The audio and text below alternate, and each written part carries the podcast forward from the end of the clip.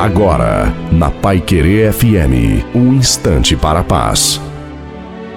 Olá, eu sou o pastor Antônio Silva. O Senhor Jesus, ele quando orientou a respeito de que o cego lavasse os seus olhos no tanque de Siloé, ele tinha outras opções ali, outros tanques. Mas como a fé não facilita, ou seja, Jesus não facilitou porque faltava nele a fé, não tinha fé suficiente. Não que a fé dele não era boa, era boa, mas não era o bastante. Então a nossa fé tem que ser desafiada, a nossa fé tem que ser colocada à prova. E muitas vezes todas as coisas que está cercando coisas físicas e pessoais da nossa vida é para provar a nossa fé.